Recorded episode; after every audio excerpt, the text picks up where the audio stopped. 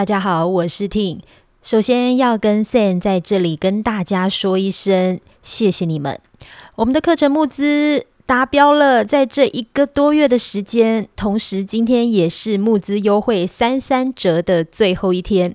为了感谢听众的热情支持。我跟 Sam 呢讨论过后，决定加码回馈陪粉丝去看房。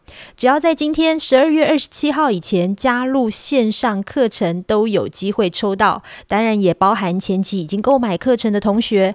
我们预计在二零二三，也就是明年的二月，抽出总共四位幸运的粉丝，让我们陪你去看房。在这之前，大家都可以先看课程，慢慢做功课，一步一步找到自己的理想豪宅。这是一堂学校里面没有教过的地产知识，在这十五堂聪明买房的地产秘密课，透过我们十五年来的地产经验，教你如何不踩雷入手千万房产。记得输入我们的优惠码 TINGSAM T I N G S A M，还可以现折一百五十元。那今天是我们募资的最后一天，我们把课程的链接放在资讯栏里头哦。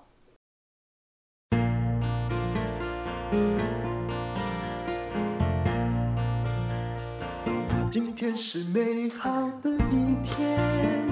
欢迎收听人生实用商学院。好，今天我们请到的是地产秘密课。你们好，Hello，淡如姐好，我是地产秘密课的 Ting，我是 Sam。我们今天要来讲看房的五大猫腻啊，就是之前我们也说过，看到了那个接待中心的预售屋，请你呢先不要太有想象力去观察，这到底会不会是你家的样子？那有的东西它提供的建材是可以看的，有的恐怕不会放在你家。那要注意什么样的重点呢？好，我们先来整理一下哈，就是一般消费者去接待中心，其实最容易犯的错误有四点。那第一点呢，就是第一案就成交，这种我们真的很害怕。这个真的我以前也做过这种事情，怎么会后来还挺后悔？你真的有做过这件事？那时候我只有二十六岁。你说看过第一案，然后就买了？对对对，我买到了竹尾，这故事我还没讲过。现在当然放到现在你会赚钱呐、啊，可是的确那里就是最不会赚钱的，因为当时我买到工业住宅。哦，那你根本不知道什么叫公寓住宅，你只是觉得它比旁边便宜，然后销售小姐又天花乱坠啊，对，对不对？嗯，因为其实接待中心它就是一个巨型的糖果屋啦，就每个人进去都会看到自己想要的，然后它整套的流程其实都是设计过，目的就是要让你买单。那你如果没有看房的经验，第一次去可能就会立刻被洗脑，然后做出了冲动的决定。所以第一案就成交，这个是很多新手看屋主会容易犯的错误。所以我们建议大家，如果是有在看房子的话，至少呢要看半年，然后至少看超过三十个案子。嗯、那这样你对价格行情比较有概念之后呢，你再来买。所以买房子真的有没有太高？最好啦。如果你看中古屋哈，那个中介应该不会再理你。到第十案他就拒接你电话，没有再换中介就好。因为这个不太阿莎力，对不对？对，但是呃，主要是去培养对价格的敏感度，因为其实房地产它有一个特殊性，就是每一间房子都不一样嘛，没不会有一模一样的房子。就算是同一个社区，你换一个楼层，换一个面向，它价值又不一样。那你要怎么去培养，就是对这个价格的敏感度？其实真的就是脚踏实地的去看。那你看多了，你就会知道说，哎，什么条件大概是会在什么价格？嗯。然后第二点呢，就是一般消费者常犯的错，就是搞不清楚接待中心跟基地的实地位置。因为其实、欸、对很多接待中心，它的建 的位置不是在它的实际的基地上，尤其在从化区是非常常见。是是，嗯，它可能会在就是大马路，其实它也是为了省钱呐、啊。那个预售屋盖了一次嘛，然后他要推好几个案子，就都在那儿就好了呀。对，他建筑也不用再换，他就是一直换，就是呃变成是第二第二期、第三期，其实都在同一个地方。那通常这个呃接待中心它盖的位置就会是比较好的位置，或者是他为了省钱，他根本就不做接待中心，他就在比较靠近捷运站的热闹的店面租了，他就开始卖，也是会有这样子的情况。然后还有一点呢，是最近我们身边有朋友发现的，就是他的呃基地外面的空地呢，其实不见得是永久的。有些人去看房子会觉得说，诶，他这个外面有一大片的空地，可能可以看到河景、看到海景，嗯、但是其实那片空地是别的建设公司的建地，它只是还没盖，但是他会告诉你说，那个看起来不会盖。对，或者是他会跟你说 那个产权很复杂，不容易整合，然后你买完之后三个月他就开始整地，你 就想说，哎、欸，这个台北市蛮常见的、哦，而且台北市蛮常见，说那个那里看起来是这类花园有没有？因为他们在养那个地，刚开始就让它变成一个公园，但那公园大概不知道维持一年还是多少，就哎、欸、马上变建地。对，或者是呃停车场也蛮常见，你看它是个停车场，可以看出去，动距很大。你买了以后两个月，他就哎、欸，怎么停车场拆了？开始要盖新的。连我家附近都出现过 这种情况，就是还蛮常见。而且这个话术其实很厉害，因为他会跟你说这个产权很复杂，不容易整合。嗯、可是他没有告诉你说他永远不会改，所以你到时候你也没有办法再回去找接待中心说他骗你。对，所以这个就是要特别小心。然后最后一点呢，就是呃，一般消费者常犯的错就是他会对未实现的建设做出错误的判断。什么叫未实现建设？比如说，像很多公共建设，它就是处于一个规划中的状态。比如说捷运、捷运线啊、捷运站的预定地，那它是它可能有出现在官方的网站上，可是它就是写规划中。哎、嗯，可是这个就很迷哦，有你有时候政权转换。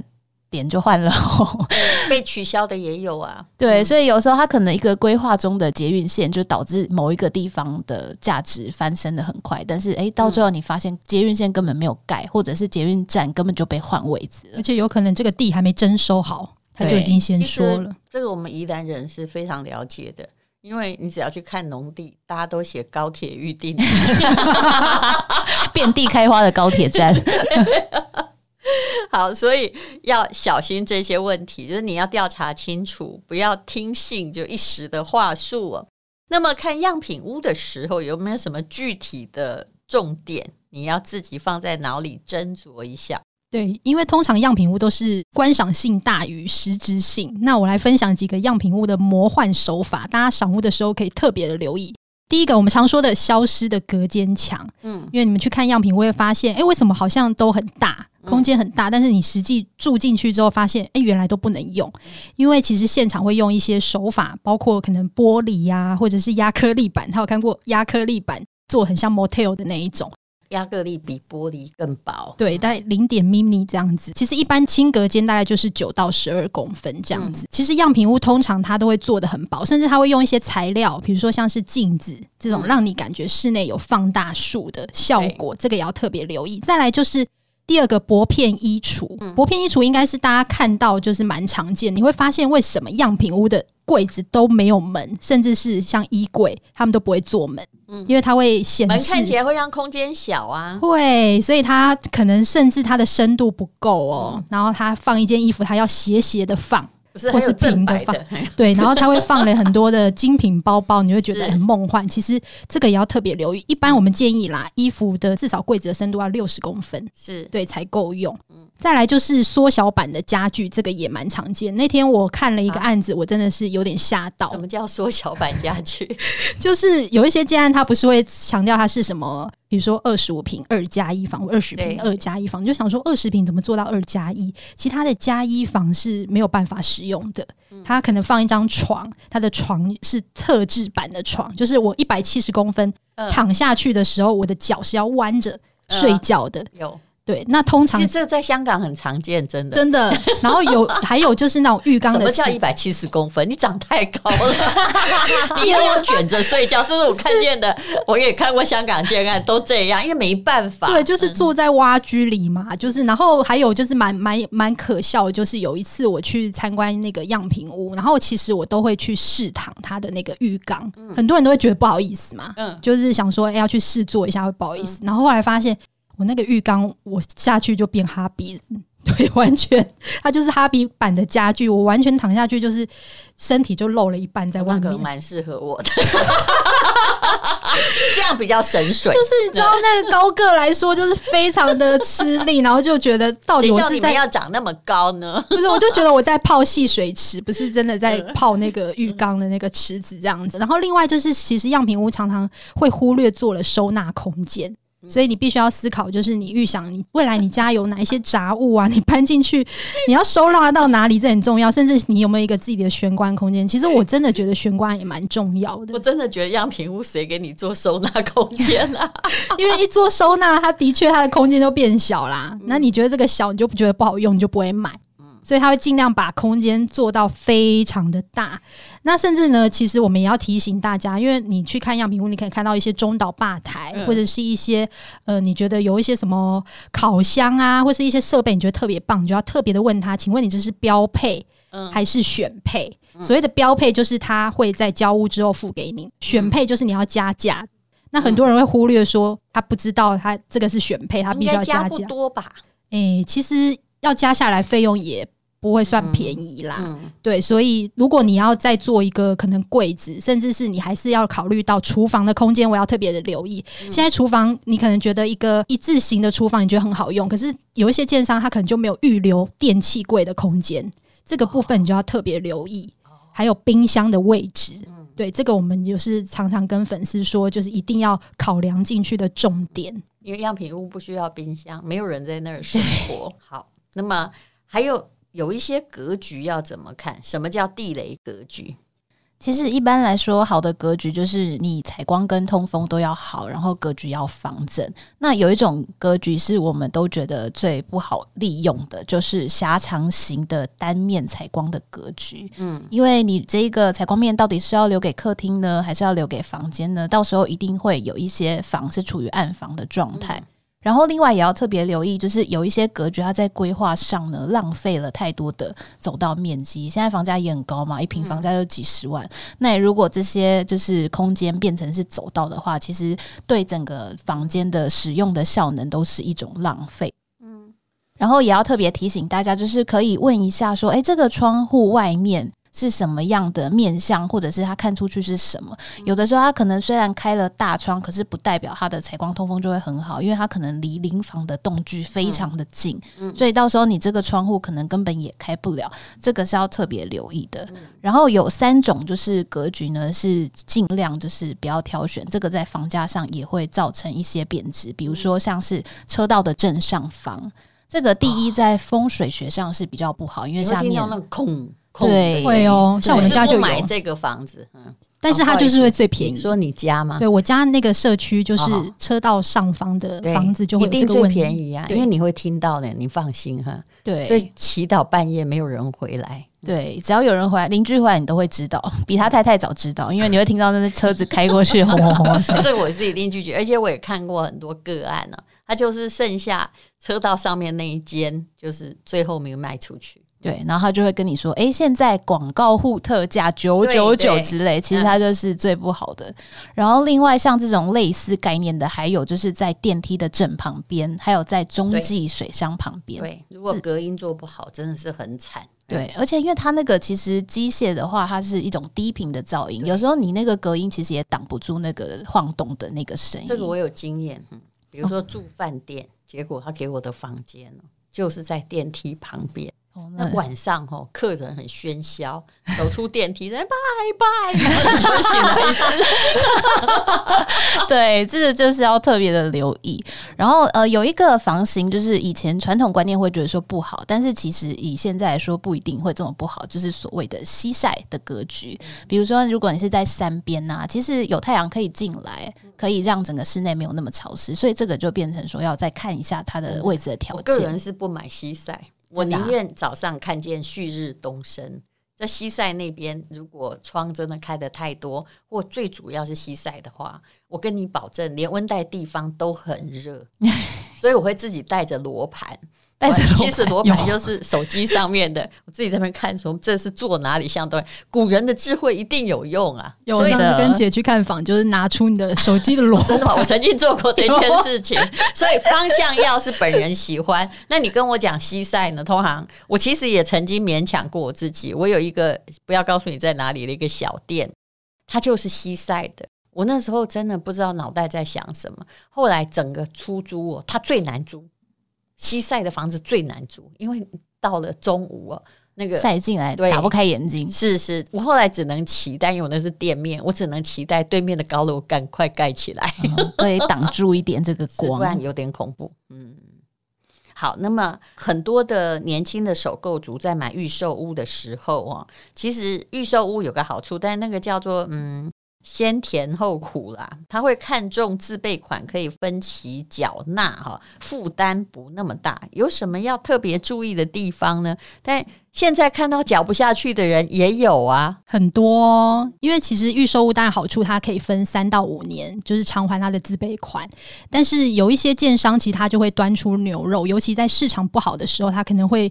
端出像是什么低首付十万起啊，或是两年免付什么款，对，就是结构款还是什么？对，自备十趴交屋，或是工程期零付款，嗯、这个听起来好像付款会很轻松，但其实它暗藏了蛮多猫腻跟陷阱的。嗯、因为一般的预售屋的付款流程就是定签开，然后工程款、占收款跟交屋款。嗯、那有一些建商他会选择把工程零付款这个端出来给消费者。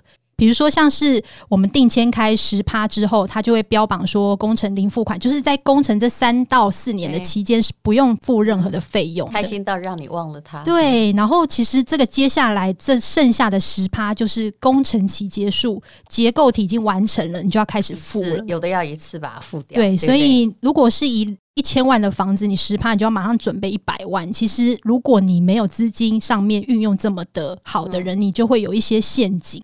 那现在还有一种是公司贷，嗯，对，就是有一些建商他会标榜，就是自备十趴就可以交屋了，你就觉得、欸、这建商真的好有钱。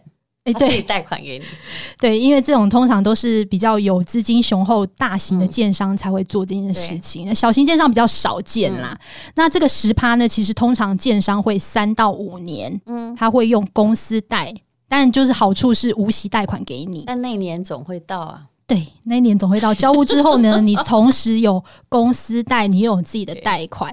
那我这边来帮大家试算一下，就是公司贷到底房贷会差多少哦？那我一间两千万的房子来计算，建商标榜自备十趴就可以交屋，也就是只要准备两百万。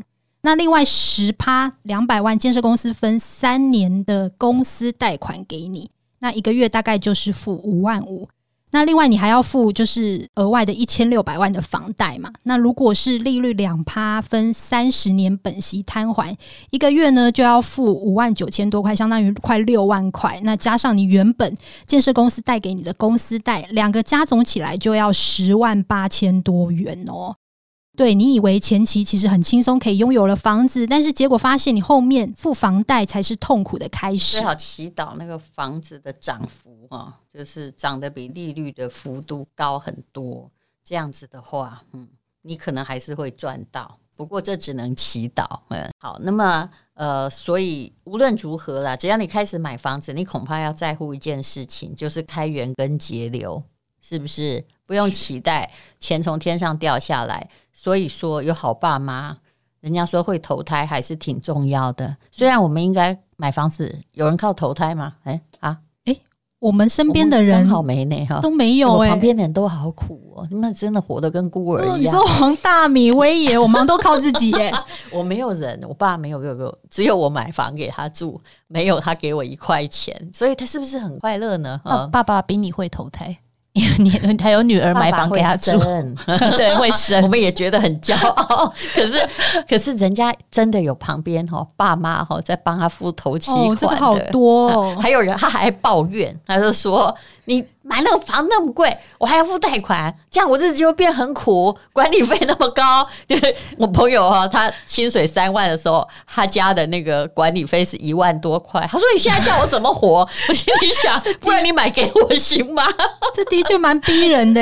对啊，我的确在接待中心现场有看过爸爸妈妈要买房给小孩，嗯、结果小孩当场毙命的那一种。嗯，就说我不要，我觉得这个坪数太小，我要六十坪，是四十平，不要要六十平。我好想要他把他，我希望他不是我的孩子 哦，真的。我觉得现在爸妈真的又不希望孩子哦赶快搬出去，但他如果一直赖着你，你也觉得很恐怖，真的很两难。嗯，好，那看预售屋还要注意哪些事项？我听说有一些文件你一定要保留下来。对，大家在去参观接待中心的时候啊，他通常会给你一些资料嘛。那有一些一定要记得留下来。首先就是海报的部分，那海报如果是预售货的话，它通常就会有那个建案的透视图。那这个透视图等盖好之后，你就可以拿来对照核对一下呢，这个建筑外观跟透视图是否相同。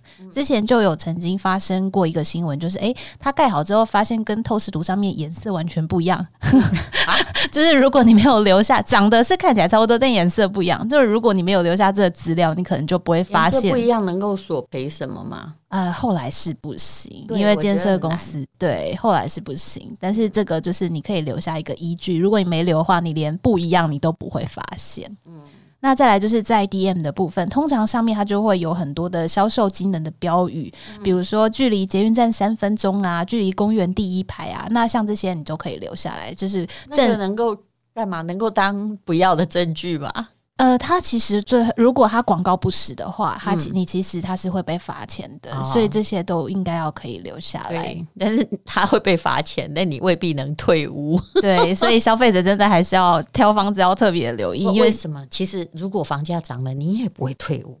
其实就吃定这一点，不是吗？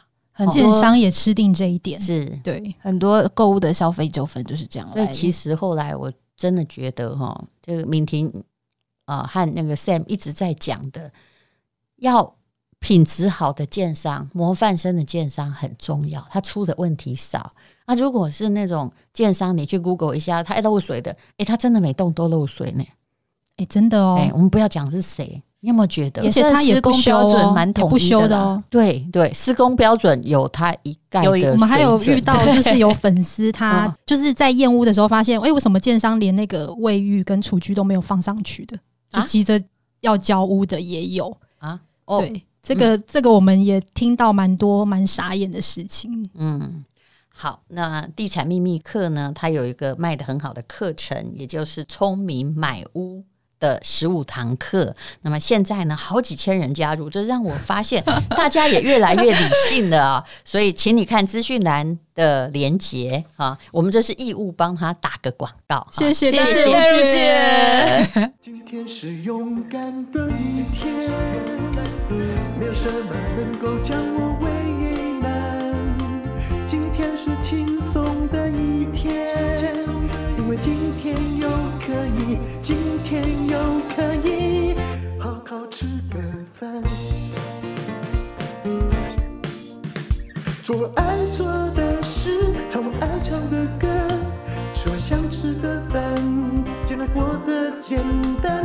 爱做的事，唱我爱唱的歌，吃我想吃的饭，尽量过得简单，尽量过得。